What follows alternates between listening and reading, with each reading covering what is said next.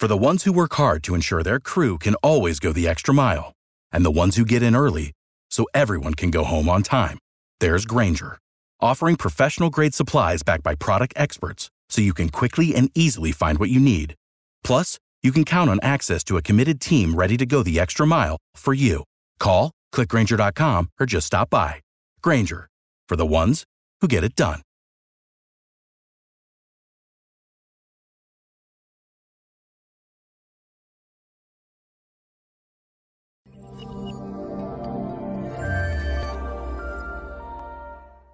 Bonjour à tous et bienvenue à l'Institut des libertés pour un nouveau délit d'opinion.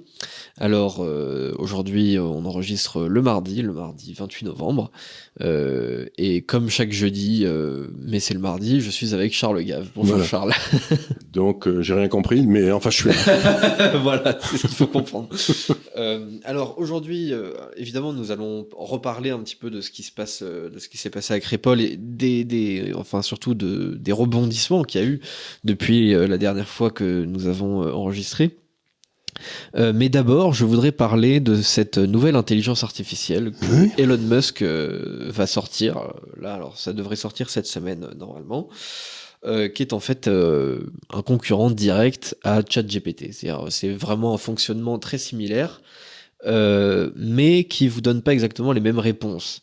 Euh, C'est-à-dire que comme euh, comme on sait, on en avait parlé hein, quand c'était quand c'était sorti, euh, ChatGPT, donc euh, création de la société OpenAI, avait créé un certain séisme quand même, se montrant capable de participer à une discussion, d'écrire un essai, voire même à faire du codage si vous lui demandez bien, si vous lui demandiez bien, pardon, et qu'on lui explique qu'on lui expliquait pardon correctement euh, ce qu'on voulait qu'il fasse. Euh, mais après, il y avait certaines choses euh, qu'il ne voulait pas faire. Par exemple, bon, si vous lui demandiez de faire une blague sur les femmes, ou sur les noirs, ou sur les latinos, machin, ça se Ou sur pas très bien. Biden ou sur. Ou sur Biden, voilà. Sur Trump, vous pouviez. Sur Trump, vous pouviez, vous pouviez vous moquer des, des, des blancs, des hommes, etc. Bon, on a envie de dire, là encore, certes, l'IA n'est pas neutre. Non, mais ça veut dire qu'on avait, on l'avait programmé euh, pour qu'il pense bien. c'est ça. très un peu, un peu agaçant. C'est une IA qui, euh, en fait, n'est pas du tout au maximum de sa capacité, puisqu'elle est volontairement limitée Bridée. par son créateur, bridée, euh, pour être en fait politiquement correcte. C'est-à-dire qu'il y a certaines choses, certaines informations euh, que l'IA vous donnerait si euh, n'avait pas été bridée par euh, son créateur. Euh, par exemple, si on prend un sujet très politiquement incorrect en France, euh, si on prend les statistiques ethniques par rapport à la criminalité, ce genre de choses, qui est beaucoup moins tabou aux États-Unis d'ailleurs, mais euh, qui est très tabou euh, chez, chez nous, vous le demandiez en fait à ChatGPT, il vous disait, alors non seulement il vous les donnait pas, mais en plus il vous, il vous donnait une petite leçon de morale pour vous dire que bon voilà, fallait quand même être conscient des inégalités sociales, etc. Et que peut-être que ce que vous demandiez était quand même très raciste ou en tout cas très problématique. Euh, et en fait, euh, c'est là où euh, Elon Musk apporte quelque chose de de- d'assez nouveau avec euh, avec Grok, euh, qui est donc le, le nom de, de son application, enfin de son intelligence artificielle. Euh, c'est que en fait, euh, c'est une intelligence artificielle qui n'est pas bridée. C'est-à-dire qu'elle n'est pas euh, Ça va pas être triste, non elle, elle est pas dans bridée dans le sens conservateur, elle est pas bridée dans le sens inverse de ChatGPT, elle est juste pas bridée du tout. Euh, elle est pas du tout limitée, c'est-à-dire que euh, alors il y a forcément une banque euh, de, de, de données qui est différente de, celle d'OpenAI et d'ailleurs il va il se servir de Twitter, enfin de X maintenant comme d'une banque de, de, données, d'une ressource pour pour son intelligence artificielle. Et donc celle-là, elle va vous répondre euh, à vos questions, en fait, quelles qu'elles soient, Euh, même si le résultat de la réponse est très politiquement correct. Euh, bah, en fait, juste euh, ce qui compte pour cette intelligence artificielle, c'est la vérité, en tout cas ce qu'elle estime être la vérité en fonction de des données euh, de, de- qu'elle qu'elle a pu voir, quoi. Donc je trouvais ça intéressant parce que je trouvais que ça faisait un peu un écho inverse euh, au titre euh, de votre livre, euh, La vérité vous rendra libre, dans le sens où je me demande si aussi la liberté ne nous rendra pas plus vrai finalement. Ah, c'est pas faux. Non, c'est pas faux, mais moi, ce que je trouve. Bon. Qu'on le veuille ou non, la plupart des phénomènes. Physiologiques, psychologiques, etc., ont une base darwinienne. C'est-à-dire que si vous faites une intelligence artificielle qui n'est pas bridée, vous allez avoir des résultats qui seront un peu le meilleur va gagner. C'est pas vraiment ce qu'on nous dit dans les walks. Hein. Oui, c'est sûr, c'est tout à fait contradictoire avec toute forme d'égalitarisme. Euh, c'est ça, c'est bien, c'est bien triste, ma pauvre dame. Et peut-être ça va pouvoir trancher certains débats qui nous embêtent les uns les autres depuis un certain temps. À partir du moment où vous, vous êtes capable de recouper toutes les informations de façon assez convenable, est-ce que l'élection américaine en 2020 a été euh, truquée ou pas? Voilà, par exemple. Euh, c'est une question que j'aimerais bien poser, moi. Parce que je sais bien que si je l'avais posée à chaque, GPT, il m'aurait dit mais rien du tout.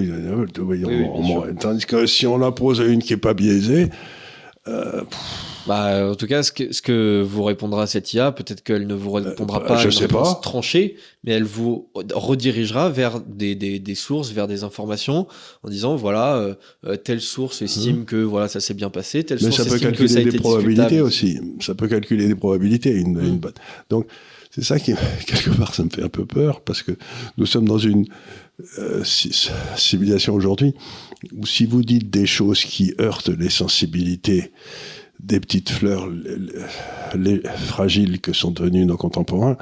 Euh, ils poussent des cris, ils se roulent par terre, ils font pipi partout et tout. Mais si vous laissez fonctionner un instrument comme ça, vous allez vous retrouver avec des, des, des, réponses qui vont qui vont être robustes. Oui, tout à fait. Qui vont être robustes. Et, donc voilà, c'est ce que j'essaie de dire, c'est que bon, bah, il me fait rigoler justement ce brave Elon Musk parce que lui, sa caractéristique, c'est qu'il n'a pas peur des réponses robustes. Tout à fait. Et après, c'est le moins L'humain ne, ne, doit pas avoir peur des réponses robustes. C'est-à-dire que forcément, euh, la réponse va être, euh, c'est une machine, donc forcément la réponse peut être extrêmement froide, etc. Mais ensuite, c'est à nous de mettre l'humain sur euh, cette information. Quoi. Mais par exemple, je sais pas, je vais dire une grosse connerie, mais après tout, j'ai le droit d'en dire. Je suis vieux et tout, mais si on demande à chaque cette machine euh, Grok, euh, quelle est la couleur de peau de celui qui va gagner le prochain 100 mètres des Jeux Olympiques euh, Je pense pas qu'il aura beaucoup de mal. Vous voyez ce que je veux dire bah, Si on se base sur les 40 derniers vainqueurs, en tout cas, par exemple, je pense que. Non, mais ça, paraît idiot ce que je veux dire, mais il y, a quand même des caractéristiques, les gars qui. Oui. oui, Je sais pas. Donc. ça peut quelque part, et assez dangereusement, renforcer les stéréotypes. Oui. Parce que euh, les stéréotypes, la plupart du temps, c'est ce que me disait une autre, de mes filles, pas Emmanuel, mais Pauline, elle dit c'est rigolo parce qu'elle travaille avec des tas de gens à l'étranger, d'étrangers. Elle me dit plus je rencontre des étrangers, plus je me rends compte que les stéréotypes sur les étrangers sont parfaitement justes. C'est-à-dire que les Italiens sont comme ça, les Allemands sont comme ça, les Français sont comme bah, ça. Et c'est rigolo, donc les stéréotypes, ça marche. Non, mais les stéréotypes ne sont pas inventés de nulle part. Il n'y a pas quelqu'un qui a décidé de dire que les Italiens, par exemple, parlaient avec les mains. Enfin, voilà. Euh, évidemment, c'est quelque chose, c'est un constat qui part du réel et qui décrit une généralité. Euh, non, je sais pas ce que c'est. C'est un Italien qui est mort. enfin, bref, c'est pas très mal, enfin, ça fait rien. Voilà, c'était une bête. Non, mais je veux dire par là, c'est que il y a toute une partie de notre éducation qui a essayé de nous expliquer que les hommes avaient la même force que les femmes, que les femmes avaient la même qu'on pouvait faire jouer des genres de tennis féminin contre des genres de tennis masculin, etc.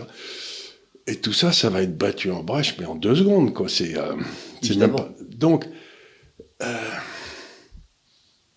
je sais pas ce que donc, je sais pas ce que ça va être donc, mais ça peut pas ne pas avoir sur la d'influence sur ce qu'on va dire. Bien sûr. Parce que si vous dites un truc qui, à l'évidence, est complètement faux, ça va être difficile à défendre. Tout à fait, surtout que maintenant vous avez de la concurrence avec euh, une autre machine qui, elle, vous raconte des trucs vrais, ou en tout cas des trucs euh, sourcés. Mhm. Euh, donc oui, c'est sûr, c'est une intelligence artificielle qui est bah, aussi un outil de travail, qui va du coup être complètement hors propagande. Et on le voit, ChatGPT... Mais dont on pourra se servir pour la propagande facilement. Oui, Euh, voilà, exactement. Euh, C'est-à-dire que, par exemple, bah, justement, vous, parlez de la, question de la, la, force des, hommes et des femmes. Euh, Il y avait un film il y a, quelques années qui est sorti, The Battle of the Sexes, sur un, homme qui était un, un tennisman retraité qui avait accepté euh, d'affronter euh, la championne de tennis de, de, de Ah l'époque. oui, c'était, comment il s'appelait Richard, je sais plus comment il s'appelait, oui. Et euh, voilà, et, euh, et en gros, euh, il avait perdu. Enfin, voilà, il, il- sauf que, en fait, si on étudie les faits, euh, le gars, il était au- à la retraite depuis euh, 10 ans. euh, c'était un énorme fumeur, buveur. Il en avait il à avait faire, 60 ans et il jouait contre une fille de 25, quoi. Et euh, à l'inverse, il y a d'autres. c'est pas la seule fois qu'un qu'un tennisman a affronté une, Ouais. une joueuse de, de tennis professionnelle. euh, Puisque euh, quelques il y a quelques années, il y a une vingtaine d'années à peu près, euh, il y a un type qui était classé euh, 200, 200e mondial, qui avait affronté les deux sœurs Williams dans la même après-midi et qui a battu les deux euh, à plat de couture. Bah, moi, j'ai joué au tennis, si vous voulez, moi. J'ai joué au tennis contre une fille qui était numéro 10 mondial à l'époque, sur terre battue, une Suisse. Bon, euh, elle était dans mon club, je lui mettais 6-3, 6-3, quoi. Ouais. C'était- c'est- c'est- Euh, J'étais un bon joueur, mais sans plus, quoi. Oui, évidemment. Bah, s'il n'y avait pas de différence, déjà, en fait, euh, il y aurait tout simplement pas de catégorie hommes et femmes. Alors, par exemple, il n'y a pas de catégorie hommes et femmes pour les cavaliers. Ouais. Tout à fait. Mais voilà, mais ça c'est parce que euh, on est sur des trucs où effectivement on peut être placé à égalité. Mais enfin voilà, c'est évidemment euh, ce, qu'on voit par exemple. Là, je parlais de ça parce que c'est euh, au cinéma, il y a que un seul des, des, des scénarios qui a été euh, qui a été mis en scène. Euh, mais avec l'intelligence artificielle, avec ChatGPT, c'est exactement la même chose. En fait, si vous lui demandez des, des choses, euh, bah du coup.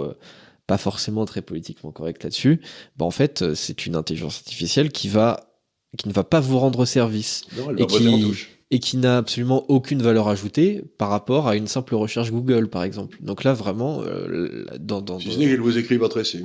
Voilà, c'est ça. Mais justement, Et si qu'elle vous- vous l'écrira si- d'un- comme le professeur veut qu'il soit écrit. Non mais c'est ça, c'est-à-dire que là, là, j'ai j'ai donné quelques exemples, mais ça peut être exactement la même chose. Si vous lui demandez de faire un essai, euh, bah, euh, en économie, euh, par rapport euh, à l'écologie, par rapport à plein de trucs, Alors là, je sais ce que je vais avoir. là. par rapport à la diplomatie, par rapport à l'histoire, forcément, si, si c'est une intelligence artificielle qui a une vision totalement biaisée de toutes ces disciplines-là, euh, bah, en fait, elle ne va rien vous apporter euh, en termes euh, de vérité. Quoi. Vous, vous ne saurez pas vraiment euh, euh, si vous pouvez vous, vous fier à cette, cette machine-là. Comme on dit dans le langage populaire, dans les proverbes, toute vérité n'est pas bonne à dire. Oui, bien sûr. C'est-à-dire qu'on risque d'avoir des résultats. Enfin, moi, c'est ça qui me fait un peu peur, c'est qu'il y a quelques années, il y avait une expérience comme ça qui avait été faite, je crois que c'est par Google, sur euh, de lâcher une intelligence artificielle sans aucune contrainte. Ouais.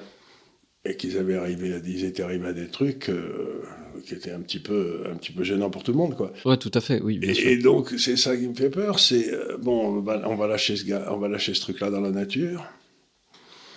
Et euh, ensuite, tout le monde va essayer de lui dire ferme ta gueule, ferme ta gueule. Quoi. C'est, Ouais, évidemment, bah, Surtout si c'est- pas ça. C'est c'est ce qui s'est passé avec toutes les intelligences artificielles qui sont sorties, hein, parce que sinon, euh, plein de fois, j'ai vu passer des trucs euh, genre euh, ah voilà, il y a des il y a des types de, de Harvard qui ont laissé euh, ou de Oxford ou je sais pas où de Cambridge ont, les- qui ont fait une intelligence artificielle comme ça qui vous répond à des trucs et tout, et qu'à la fin elle était ultra raciste, ultra sexiste, etc. Donc effectivement, vous avez raison. Euh, maintenant, encore une fois, euh, les réponses de l'intelligence artificielle on n'est pas obligé de les prendre euh, encore une fois au pied de la lettre et c'est à nous de mettre de, de, de l'humain euh, ensuite euh, là-dessus c'est-à-dire qu'on on, s'en sert comme un outil pour de la recherche pour euh, je sais pas quoi mais euh, ça ne veut pas dire derrière qu'on doit mettre euh, cette int- intelligence artificielle à la tête du, du pays euh, voilà Non, c'est-à-dire que l'intelligence artificielle n'arrivera pas automatiquement à des résultats intelligents. bien sûr tout à fait C'est bizarre. Ouais. Je suis pas très à l'aise sur ce coup-là. non mais ça va être intéressant à regarder en tout cas. Ah peut-être que à la fin euh, lui aussi va être obligé de brider son intelligence artificielle parce que ça va sortir des trucs euh, beaucoup trop euh, beaucoup trop touchy. Euh, donc je je sais pas mais je trouve ça intéressant en tout cas la démarche de dire bah voilà euh, moi je veux sortir quand même une intelligence artificielle. Euh, peut- peut-être que je n'y arriverai pas mais je veux Qu'elle Euh, soit en tout cas non, non biaisée. qu'elle soit non biaisée. Et- l'expérience va être que- intéressante. Et que le, le, le, le but soit, encore une fois, la recherche de la vérité. Voilà. Donc peut-être qu'on peut échouer dans cette recherche de la vérité, peut-être que la méthode n'est pas bonne, euh, mais en tout cas c'est le but. Alors que euh, ChatGPT, on peut pas dire que le but soit la recherche absolue de la vérité. Là, c'est, c'est- ce n'est pas vrai. Euh, et d'ailleurs, c'est une intelligence artificielle qui a, qui a beaucoup perdu en, en utilité. Euh, en fait, c'est, ça peut paraître bizarre, mais elle a perdu en utilité depuis qu'elle est sortie. Euh, c'est-à-dire que en fait, euh, Les gens s'en servent plus déjà. les, les gens s'en servent beaucoup moins. Euh, Il y a d'autres intelligences artificielles qui sont qui sont sorties, qui sont euh, qui sont concurrentes. Euh, et puis, bah, c'est comme si son utilité en fait avait été diminuée depuis sa sortie, parce que justement, on l'a jugée peut-être trop trop dangereuse à cet égard. Donc voilà, je trouvais ça euh, intéressant et puis je voulais faire absolument ce Ce petit point. ce, ce parallèle euh, inversé avec euh, le titre de votre bouquin. Quand même. Euh, alors, euh, on va reparler du coup de cette affaire de, de Crépol. Donc, nous avions, nous en avions parlé la semaine dernière par rapport au, par rapport aux faits, par rapport euh, à la barbarie qui, qui s'est passée. Euh, et par rapport à son traitement médiatique aussi, le fait qu'on parlait de, de bagarres, de rixes, etc., et non pas euh, d'expéditions punitives. Euh, alors là, il s'est passé autre chose, et pour le coup, les journalistes ont été beaucoup plus prompts à parler justement de- d'expéditions punitives. Il y a euh, 80 gars euh, au profil euh, au demeurant euh, parfois un peu douteux, hein, on peut on peut le dire, qui ont voulu défiler en fait dans le quartier de la Monnaie à, Romans-sur-Isère, là où résident la plupart des, gars qui ont qui accompagnaient l'assassin de, Thomas. Du coup, bon, les gars étaient quand même en cagoule. Il y en avait beaucoup qui avaient le profil, là c'est quand même pas, euh, c'est pas excessif de le dire, d'extrême droite. Euh, voilà, prêt, prêt à en découdre en tout cas dans, dans les termes qu'ils utilisaient. Euh, et en fait, je suis, je suis un peu, euh, je suis un peu gêné par rapport à cette affaire parce que moi, je, je comprends leur colère, mais je suis en, je suis en désaccord euh, quand même assez complet avec euh, la méthode utilisée. Je sais bien, mais prenez par exemple, il n'y a jamais eu d'affaire comme ça en Corse. Ah bah bien sûr que si. Enfin, Non, en principe, non, les pas, Corses. pas, pas avec euh, la- l'affaire de Thomas, ça s'est pas passé. nécessaire pour Mais que, je veux dire, voilà, euh, quand, les Corses font le si nécessaire jamais, pour que ça n'arrive pas. tout à fait. Et si jamais ça arrive, derrière, il y a une réponse euh, immédiate. Voilà, donc, ça c'est vrai. donc euh, qu'est-ce qu'on est en train de dire? C'est à partir du moment où vous avez une faillite complète de l'état de droit, et de la, Ouais. poli- de la police, et la, la seule solution, c'est euh, l'armement des populations. Ouais. Mhm. ou accepter de devenir des, des citoyens de seconde zone. Et si vous avez toujours vécu dans la région de Romans depuis euh, très longtemps, la famille ou j'en sais rien, vous voyez pas pourquoi d'un seul coup vous pourriez pas vivre dans, le pays dont vous êtes. Donc ce que dit un type comme Bocoté, j'ai beaucoup aimé son livre là, parce qu'il en parle avant que ce soit passé, mais il avait déjà analysé la chose parce que c'est pas la première fois. Il dit dans le fond, les gens qui ont organisé cette immigration, ce sont des gens qui vivent dans un rêve qu'ils ont créé eux-mêmes, ce qui est la définition même du totalitarisme. C'est-à-dire que dans un rêve, comme le communisme ou n'importe quoi, vous ne devez pas laisser rentrer la réalité, parce que la réalité vous, vous fout en l'air votre rêve, vous passe, vous, vous pète votre jouet, vous pète votre jouet là. Et donc, ce qui est en train de se passer, c'est que euh, quelque chose comme ce qui s'est passé là, ça pète la réalité de tous les immigrationnistes, en quelque sorte. Ouais. Et ils sont ivres de rage, et ils veulent vous empêcher d'en parler, parce que si vous en parlez, ils sont obligés eux-mêmes de considérer la réalité, et c'est ce qu'ils veulent pas faire. Donc, le propre de ces gens-là qui vivent dans ce monde de bisounours, d'immigrationnistes, de tout le monde il est beau, tout le monde il est gentil, c'est que ils sont incapables de regarder la réalité. Et s'ils sont incapables de regarder la réalité, ils sont incapables de la traiter. Donc, le responsable de ces 80 bons hommes qui ont circulé là, dans le quartier de la Monnaie, si j'ose dire, c'est Mélenchon. Parce que c'est lui qui refuse qu'on traite le vrai problème qui est la criminalité Tout à fait. Alors, du coin. Donc, c'est pas, il faut pas renverser la responsabilité, la responsabilité numéro un, c'est l'incapacité des forces de l'ordre commandées par des gens incompétents. Et j'ai lu un très bon article récemment qui m'a beaucoup frappé. Je me suis dit, tiens, il faudrait que je réfléchisse, je vais y réfléchir encore, mais qui disait quelque chose qui m'a beaucoup frappé, c'est, dans le fond, nous n'avons pas de problème d'immigration en France, nous avons un problème de justice et de police.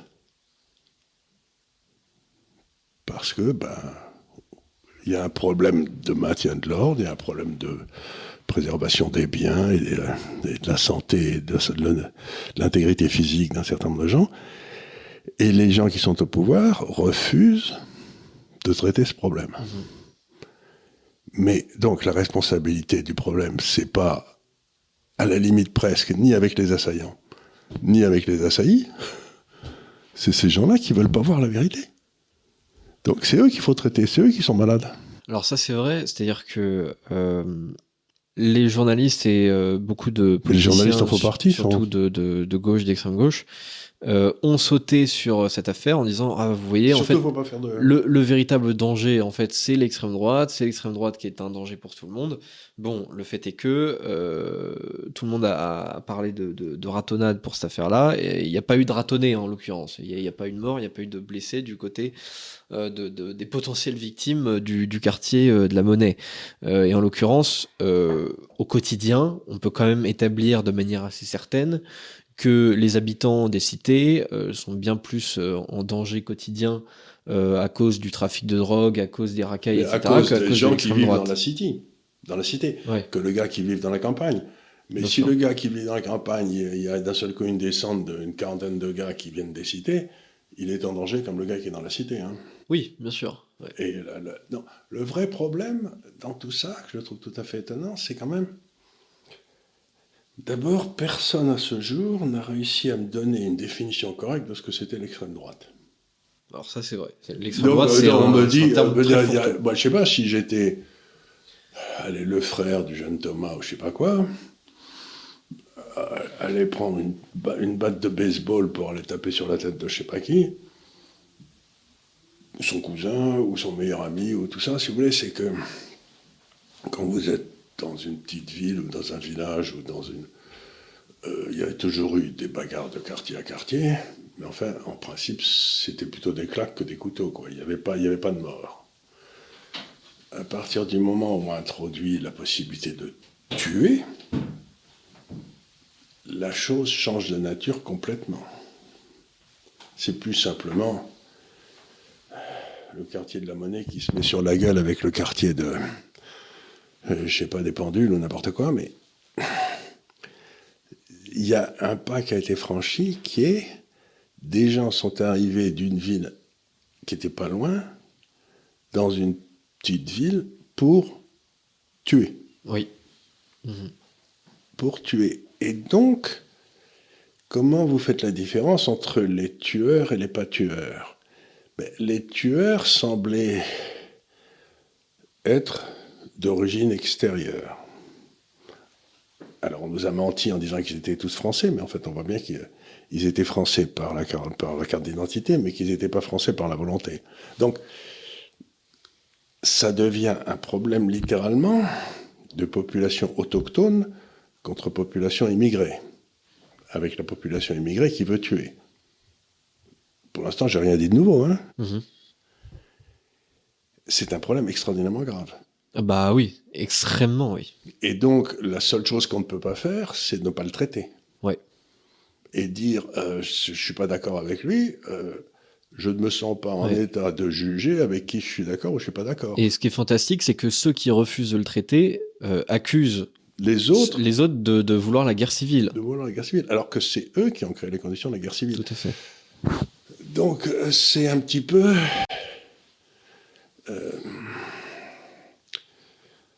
ça me rappelle les vieilles histoires de. Vous savez, qui, traînent euh, dans tous les pays du monde où euh, tout le monde se met à taper sur un, un, bouc émissaire qui est là parce que tout le monde est énervé.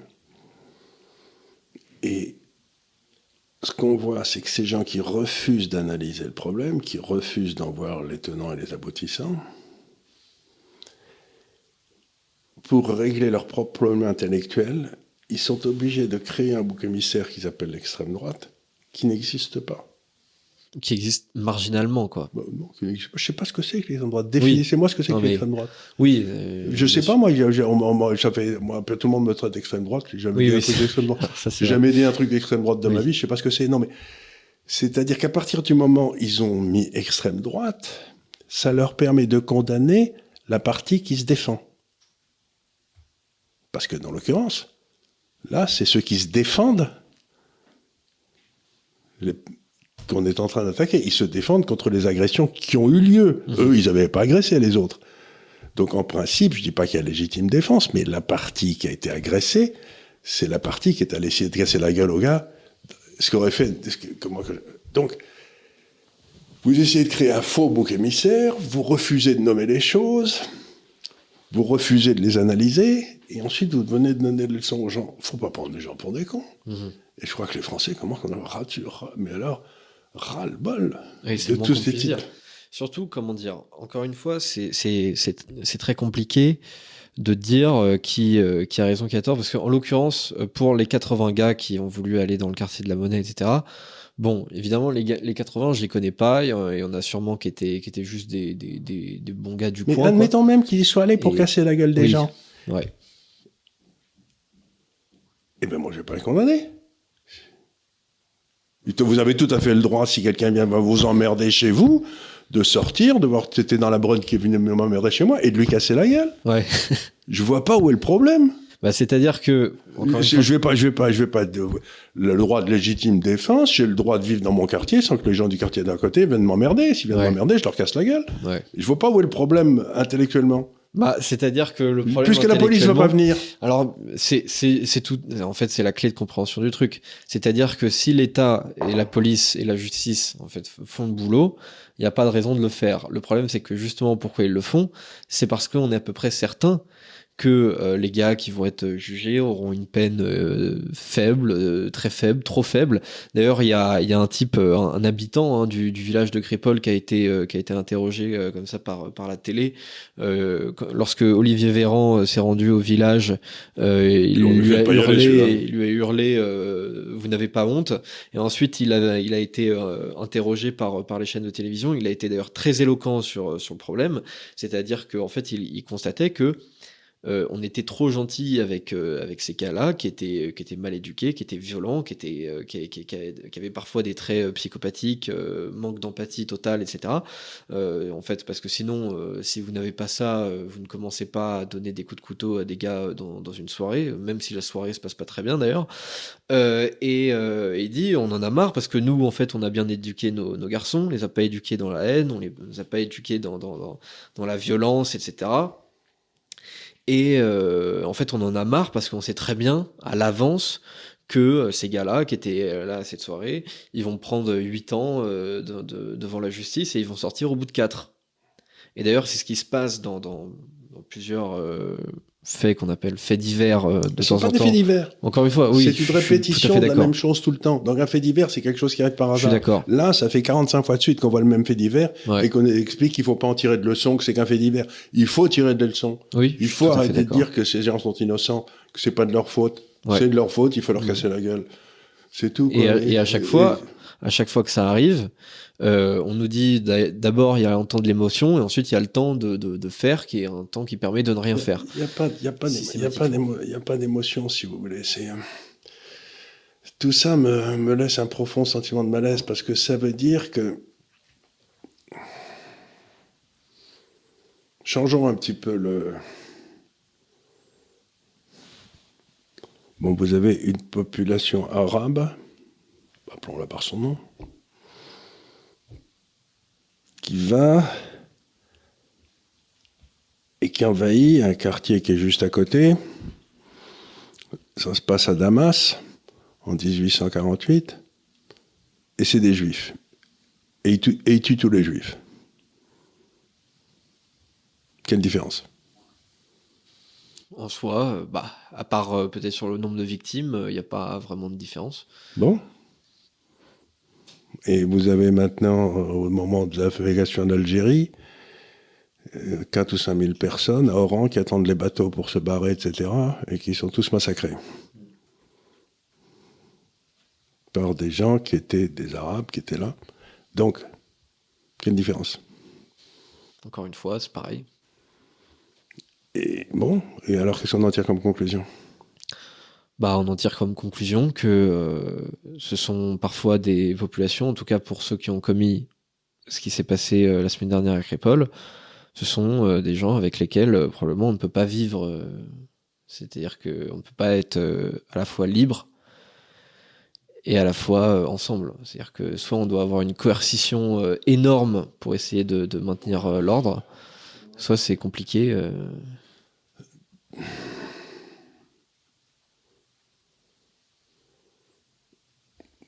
Donc, si je suis votre raisonnement, le vivre ensemble, c'est difficile. Ah, c'est très difficile, oui. Mais est-ce que c'est possible?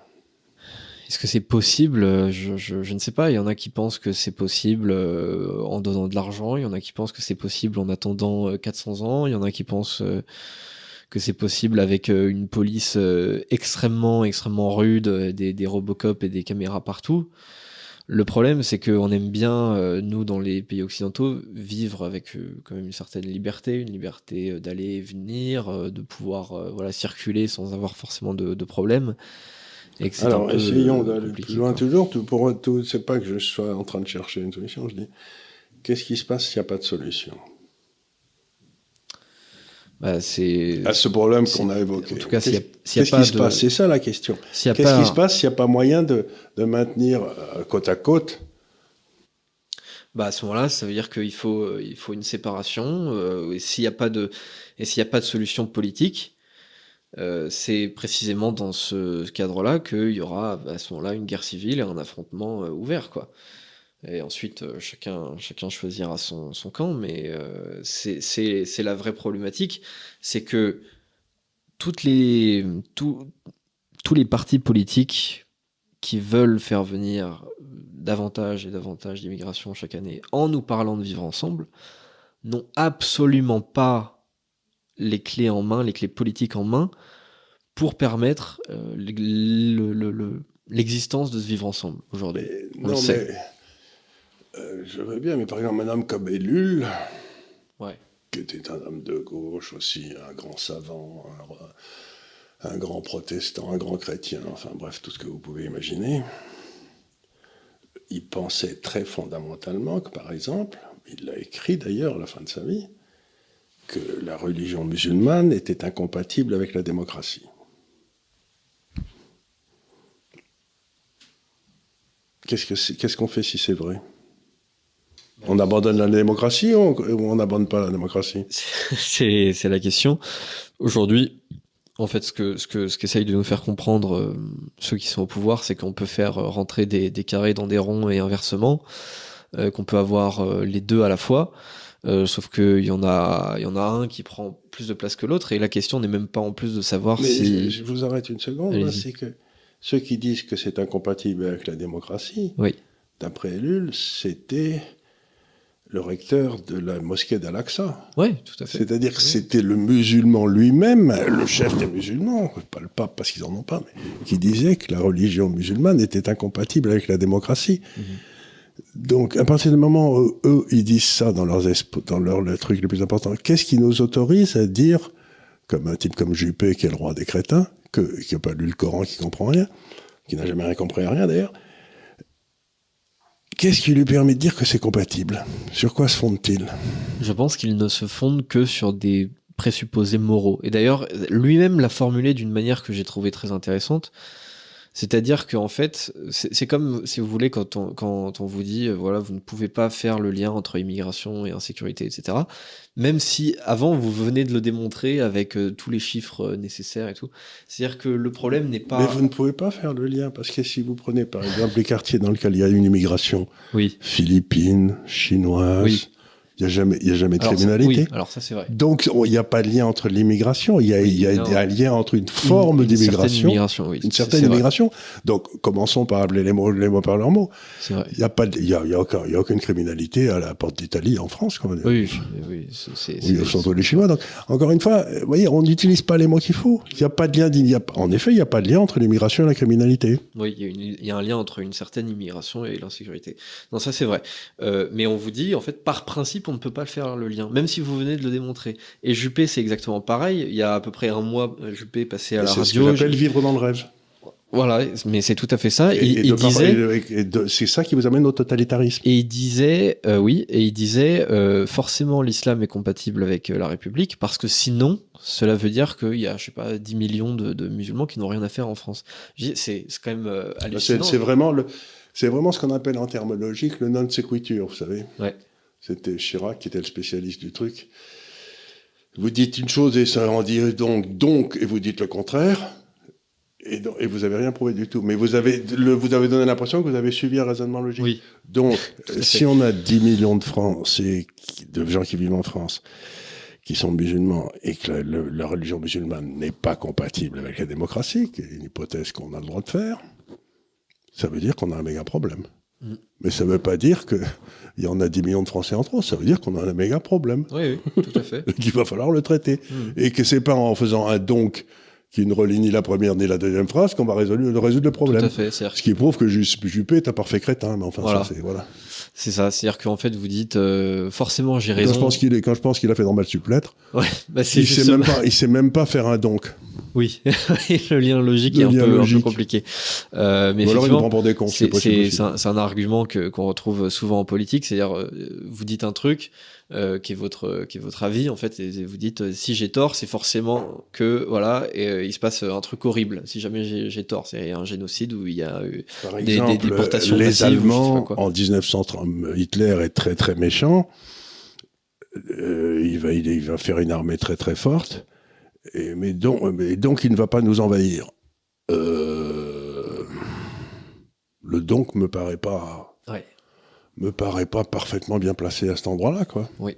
Ce qui- ce qu'il fallait faire à l'époque, c'est se préparer à l'envahissement. Tout à fait. C'était pas dire l'armée française tiendra le coup ou faire une ligne Maginot qui était idiote. Et là Donc cette façon chose. de raisonner, si vous voulez, de dire d'un côté, il y a un fait qui me gêne, de l'autre côté, il y a un autre fait qui me gêne, et je dis, donc les deux ne peuvent pas être vrais en même temps, Ouais. Et donc il ne faut rien faire. donc il ne faut rien faire, mais c'est- le comble de la bêtise. Tout à fait.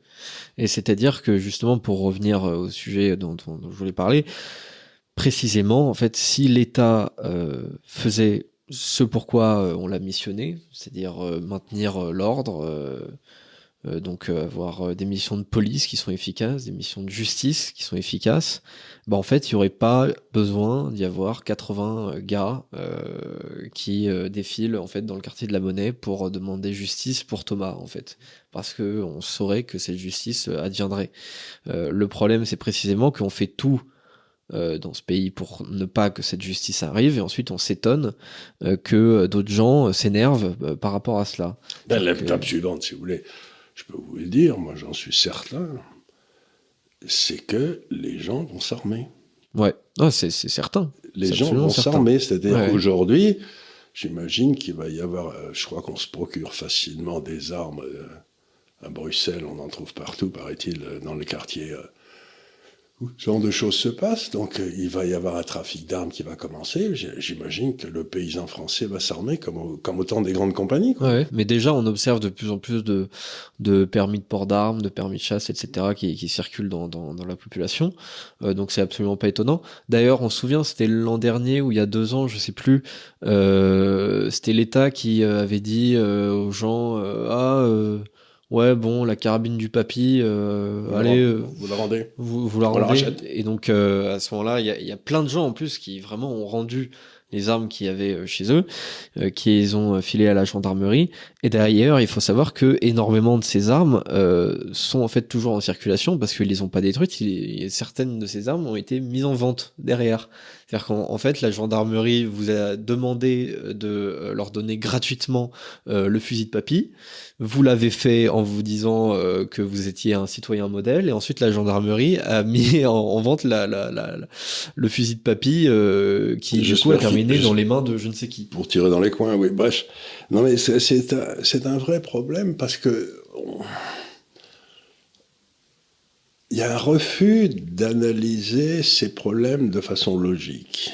Point 1 numéro 2, point numéro 3, point numéro 4, etc. Et à chaque fois de voir quelqu'un.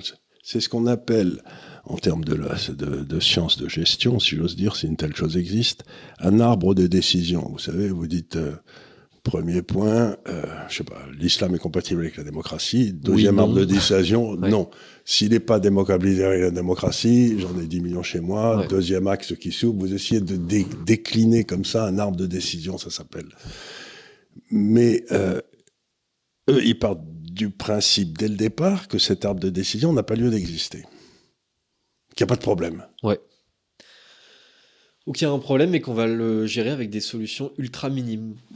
Et donc, vous vous dites, mais. Euh, c'est comme quand. Euh... S'ils étaient à la tête d'une entreprise, elle ferait faillite en 5 minutes. Quoi. Oui, bah évidemment. C'est comme quand euh, Darmanin euh, se félicite qu'il y a, je sais pas, 10 OQTF qui ont été exécutés, alors qu'il y en a des, des, dizaines de non, millions. Non, mais c'est comme des, des journalistes, ils disaient, écoutez, c'est pas un problème. Tous les gars qui, étaient, qui ont fait cette descente sur cette fête de village, là, étaient français j'ai entendu les journalistes dire ça. Je me suis dit, mais ils me prennent vraiment pour un demeuré, pour ah bah, Évidemment, évidemment qu'ils vous prennent pour un demeuré. Je veux dire, mais, eux-mêmes, ils ont pas honte.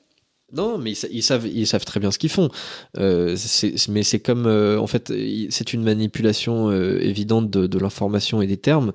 C'est-à-dire que, évidemment, ça veut dire que même si vous n'avez absolument rien de français, admettons que, voilà, un agent de, de, de l'État euh, comme un maire décide que maintenant vous l'êtes, eh bien euh, c'est bon, vous l'êtes. Euh, alors que on a envie de se dire, évidemment que tout le monde sait ce que c'est un Français, et un Français... C'est quelqu'un qui veut être Français.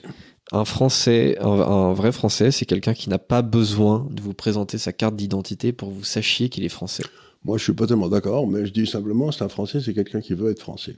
S'il se sent français, s'il aime ce pays, mon contrefou, il est français. Mais là, à l'évidence, c'est que ces 20 gamins qui ont tué, je sais pas quoi, il n'y en avait pas un qui aimait ce pays. Il n'y en avait pas un qui avait demandé être français. Oui, bien sûr. Il n'y en avait pas un qui demandé, il n'y en avait pas un qui en était fier, il n'y en avait pas un. Donc, on appelle, on a, on a dit déjà, c'est comme si vous dites, vous, disiez, vous, êtes français, mais le type, je veux pas, ben, si vous l'êtes quand même, ben non. Être français, ça se mérite. Enfin, je sais pas, c'est un drôle de truc, ça, c'est aussi euh, un, des résultats curieux de la loi du sol.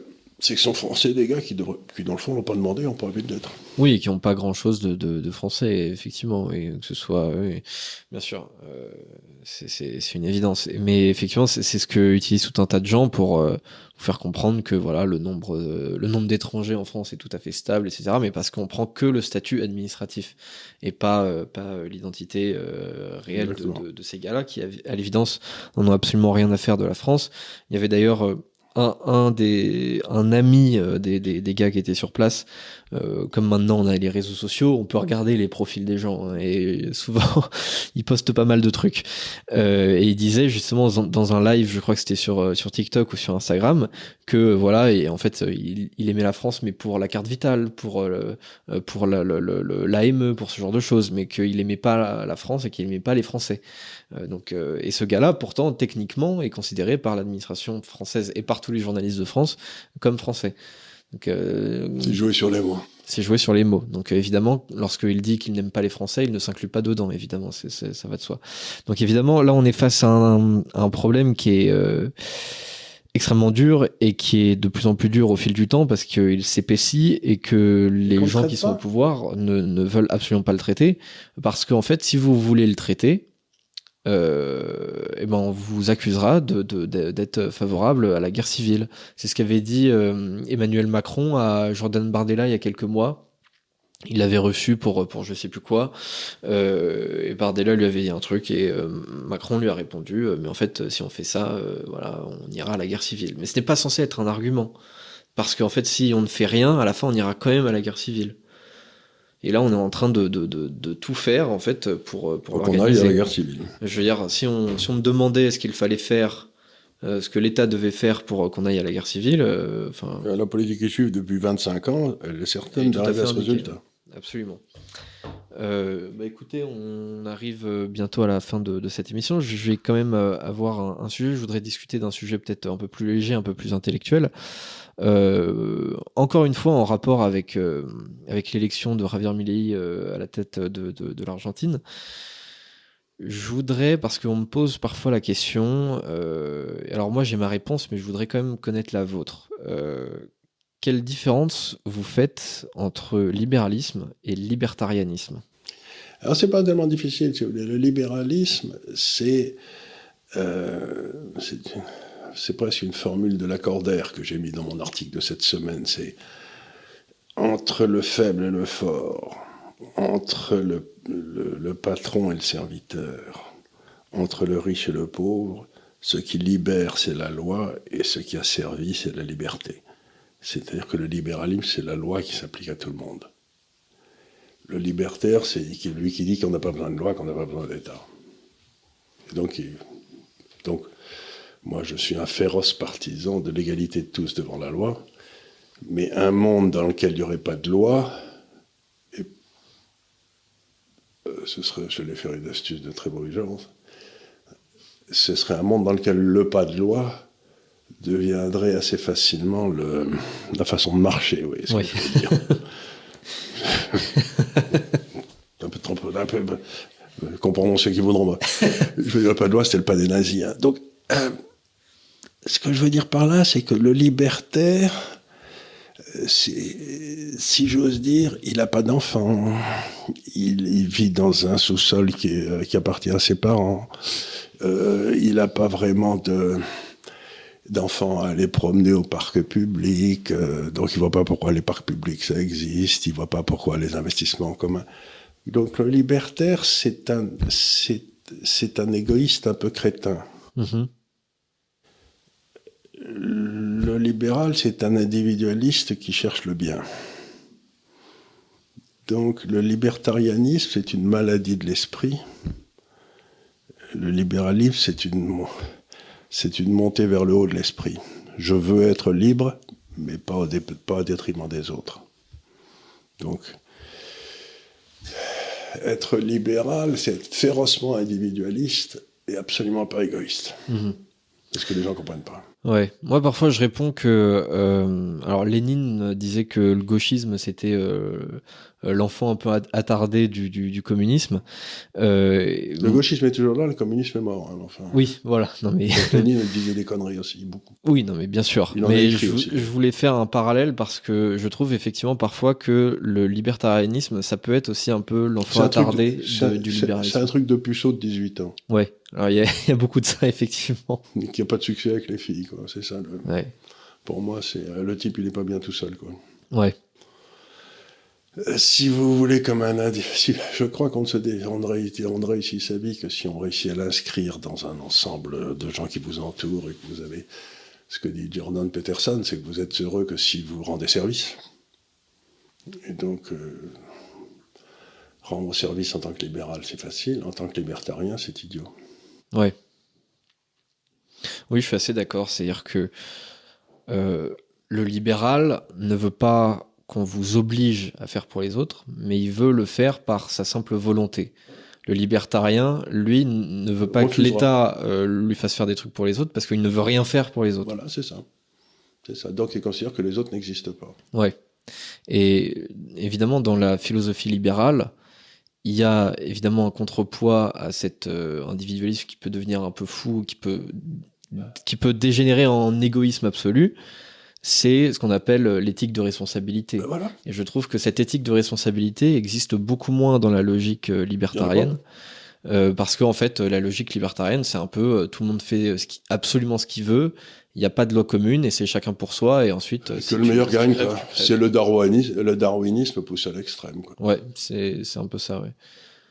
Effectivement, ouais. c'est-à-dire que on ne on ne peut pas dans la logique libertarienne à ce moment-là euh, comprendre qu'il existe quelque chose au-dessus de l'individu, que ce soit, que ce soit l'État, que ce soit la famille, que ce soit la, la, bien sûr, libertarien, la communauté.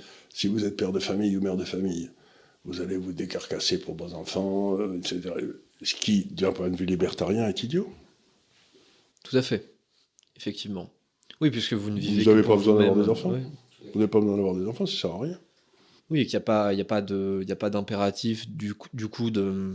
C'est-à-dire que la perpétuation de l'espèce. De... Non, puis l'espèce de truc qui existe dans le libéralisme, qui est quand même une, une pulsion très forte à la transmission. C'est-à-dire que vous transmettez votre savoir, vous essayez de transmettre quelque chose à vos enfants. Bref, l'éducation, la transmission, tout ça. Euh, le libertarien, il en a rien à foutre. Ouais. Effectivement. C'est tout pour moi. Hmm. Bah voilà, je voulais vous demander cette, non, non, pour moi, poser cette question. C'est pas du tout la même chose et les curieux, les gens ne comprennent pas cette différence que ça, on peut être profondément individualiste et absolument pas égoïste. Ouais. Oui, c'est vrai. C'est un truc, ils ont du, pour eux, c'est pareil. Ça n'a rien à voir. Oui, oui je, suis, je suis assez d'accord, effectivement. En fait, euh, être individualiste, c'est dire je fais ce que je veux avec euh, mon argent, mais ça ne veut pas dire que. Je, je, fais ce que je, veux avec ma vie, c'est-à-dire que je cherche. Vie, oui. Mais ça ne veut pas dire que je suis égoïste. Oui, tout à fait, absolument. Ça veut juste dire que je ne veux pas que quelqu'un d'autre m'oblige à faire des trucs, à, à faire des trucs pour les autres que j'ai pas forcément envie de faire. J'ai envie de moi-même diriger mon œuvre, on va dire altruiste. altruiste Alors que dans un système socialiste, c'est l'État qui sait mieux que vous comment diriger vos efforts euh, altruistes. Et comme ça, tout le monde est pauvre à la fin et tout le monde n'a pas un rond et tout le monde meurt de faim. voilà, c'est ça exactement. Donc euh, voilà, je voulais euh, évoquer Bonne question. Cette, cette, question de, de, de théorie parce qu'on me la pose souvent. Et euh, bah d'ailleurs ma réponse est un peu la même que la vôtre. Voilà, vrai, Donc euh, voilà, ça me rassure quelque part. euh, enfin, je voudrais parler d'un dernier petit sujet. Euh, j'ai appris alors ce, ce matin, non, j'ai appris hier soir même que le, le, le, prix du ticket de métro à Paris, donc qui est aujourd'hui à 2,10€, allait augmenter à 4 euros pendant les Jeux Olympiques. Euh, et alors, je voudrais vous poser une question que je vous pose souvent. Est-ce que c'est encore la faute du libéralisme? Non, alors ça, c'est vraiment un truc. Ce que se dit Madame Hidalgo, qui n'est pas le couteau le plus affûté du tiroir, allez, on va dire ça comme ça, hein, pas méchant, c'est qu'elle va avoir une clientèle captive pendant les Jeux. Ouais. Et que si vous avez une clientèle captive pendant les Jeux qui ne peut rien faire d'autre, vous pouvez la traire à mort. Vous avez, donc vous allez doubler les prix sur cette clientèle captive pour essayer de, de boucher les trous qu'elle a fait partout. Et c'est une façon complètement stupide de raisonner parce que ça veut dire que si la, leur séjour à Paris leur coûte la peau des fesses parce que le ticket de métro est à 4 et que le, le croissant passe de 1,5 euro à 6 euros, j'en sais rien, ils reviendront plus. Ouais. Donc, à la place de rendre Paris une ville accueillante, fraîche, agréable, où les gens viennent, ça leur coûte pas cher, ils se disent, viens, je vais revenir avec les enfants l'an prochain, elle double, elle double les prix. Cette femme est, est la socialiste parfaite qui, quand elle peut extraire du pognon des gens sans, aucune, sans aucun risque, le fait. Ouais. Elle cherche pas à rendre la vie des autres agréable, elle cherche à les saigner. Et sans aucune vision à long terme aussi. Bon, rien du tout, elle sait même pas ce que c'est le long terme. Ouais. Et d'ailleurs, je rappelle que dans la. Vous savez, quand, quand, quand on veut accueillir les Jeux Olympiques, on a tout un tas d'arguments. Oui. On dit voilà, on va mettre ça en place, On ceci. va Paris, ville du monde. Euh, voilà, et donc euh, bah, dans les arguments pour convaincre euh, justement le comité euh, olympique de, de, de, nous choisir comme ville euh, d'accueil des, des JO 2024, il y avait le fait de rendre gratuit les transports en commun Pendant, cette période. Et ben loin de, de ça, on double quasiment le, le prix du ticket de métro. Moi, j'ai toujours été partisan, si vous voulez, on aurait dû coller les Jeux une fois pour toutes, tous les quatre ans, à Olympe, Alors ça, c'est incroyable. Je suis tout à fait d'accord. Je suis absolument d'accord. Et euh, comme ça, les équipements resteraient là, ils emmerderaient pas tous les gens. Ouais, je trouve que effectivement toutes les, euh, à ce moment-là, toutes les toutes les délégations, euh, en fait, euh, envoient un petit copec pour pour, Pour permettre à la Grèce de, de, de, de participer, enfin d'organiser le truc parce qu'évidemment ça ça coûte de l'argent. Et euh, comme ça, on fixe le truc tout le temps au même endroit et comme ça, ça ça ne bouge pas. On sait que ce sera là et on sait que à ce moment-là, c'est une ville euh, olympique, mais tout le temps. Mhm. Parce que ce qui se passe très souvent aussi, c'est que il y a des investissements publics qui sont faits pour construire euh, des stades, des piscines, etc., qui sont juste après laissés complètement à l'abandon. Ça a été le cas euh, dans l'aéroport de. Montréal, là, qu'ils avaient bâti à 60 km de Montréal, Voilà, et puis, bah, bah, bah, non, personne. Euh, ça a été le cas euh, pour pour pas mal d'in- d'infrastructures aussi des, des JO de de 2016 au Brésil euh, à Rio. Euh, et ce sera le cas, euh, j'imagine aussi euh, à Paris, euh, même si c'est très peuplé euh, tout autour de. de enfin, dans- et ça va être le cas à. Tahiti pour les, les, les, les- les bâtiments que Madame Hidalgo est allée visiter dans le cadre des Jeux Olympiques. Ouais. Ça, on peut être sûr, ça. Ouais, Ils vont on prendre. Ouais, c'est c'est absolument certain. euh, donc euh, voilà, tout est tout est un peu comme ça. Donc effectivement, moi aussi, je suis je suis d'accord euh, qu'on mette le truc à, à Olympie euh, une bonne fois pour toutes et voilà, tous les quatre ans. Et on peut-être on peut faire la même chose au JO d'hiver, je sais pas où. on peut peut-être fixer un point aussi. Grèce, ça va être plus compliqué du coup, mais bon, On pourrait le mettre au sommet de l'Olympe. là. euh, peut-être. Je sais pas je si pense pas, je si pense pas qu'il y a assez de neige. Je suis pas, je suis pas spécialiste de, de la neige euh, là-bas, Euh, mais enfin voilà, je vais quand même évoquer ça pour pour terminer cette cette émission un petit peu plus en douceur après ce, ce sujet quand même très lourd de de. Euh, encore une fois, comme d'habitude, hein, merci beaucoup pour euh, votre, euh, attention. Comme d'habitude, abonnez-vous. hein, on vient de passer les 280 000 abonnés, c'est pas mal. Faut aller vers les 300 Peut mieux 000 faire. quand même. Peut mieux faire, comme d'hab. De toute façon, même si vous arrivez à 30 millions, on vous dira quand même qu'on peut mieux faire. Faudra arriver à 32. Voilà. Euh, encore une fois, ces émissions sont disponibles en podcast sur Deezer et sur Spotify. Nous sommes présents sur tous les réseaux sociaux. Et n'oubliez pas d'acheter le livre de Charles Gave parce que là, c'est bientôt Noël quand même. C'est bientôt Noël. Donc, il faut vous Alors, l'offrir il se vend plutôt bien. hein, on en a déjà vendu 5000 et puis on est paraît-il numéro 1, je sais pas quoi, euh, sur Amazon. Oui, catégorie euh, euh, économique. économie, euh, vie économique, j'en sais rien, donc c'est très bien. Mais euh, Encore une fois, peut mieux faire euh, pour euh, pour vous, pour votre famille, pour Noël. Je trouve que c'est un cadeau quand même très sympa. c'est euh, sympa, voilà, voilà. Et puis vous l'offrez, si vous avez un vieux grand-père un peu gauchiste et tout, vous lui offrez, ça lui fera les pieds. Voilà, comme ça. vous, vous lui montrez, vous le rendez jaloux en, en lui disant que vous avez un autre grand-père d'internet qui s'appelle Charles Gave, Voilà, qui surtout, plus intelligent. Moi, j'ai fait une distribution de livres là, hier soir, et il y a un, un jeune qui est arrivé et qui m'a dit Mon grand-père, c'est un ancien socialo et tout. Euh, il vous aime pas, mais il vous écoute. Alors, je, Ah vais, ouais. je vais lui acheter le livre, et comme ça, il sera de mauvaise humeur. Je lui dis bah voilà, très bien. Ça me paraît une excellente idée. C'est une excellente idée. Voilà, donc faites pareil avec euh, avec vos vieux grands-pères, Gros nom. Euh, grognons et un peu gauchistes. Je pense que ça, ça fera tout à fait Ouais, le gars qui a fait mai 68, il a rien compris. C'est ça. Euh, donc encore une fois, merci beaucoup pour votre attention et euh, à très bientôt À pour un nouveau délit d'opinion. Merci beaucoup.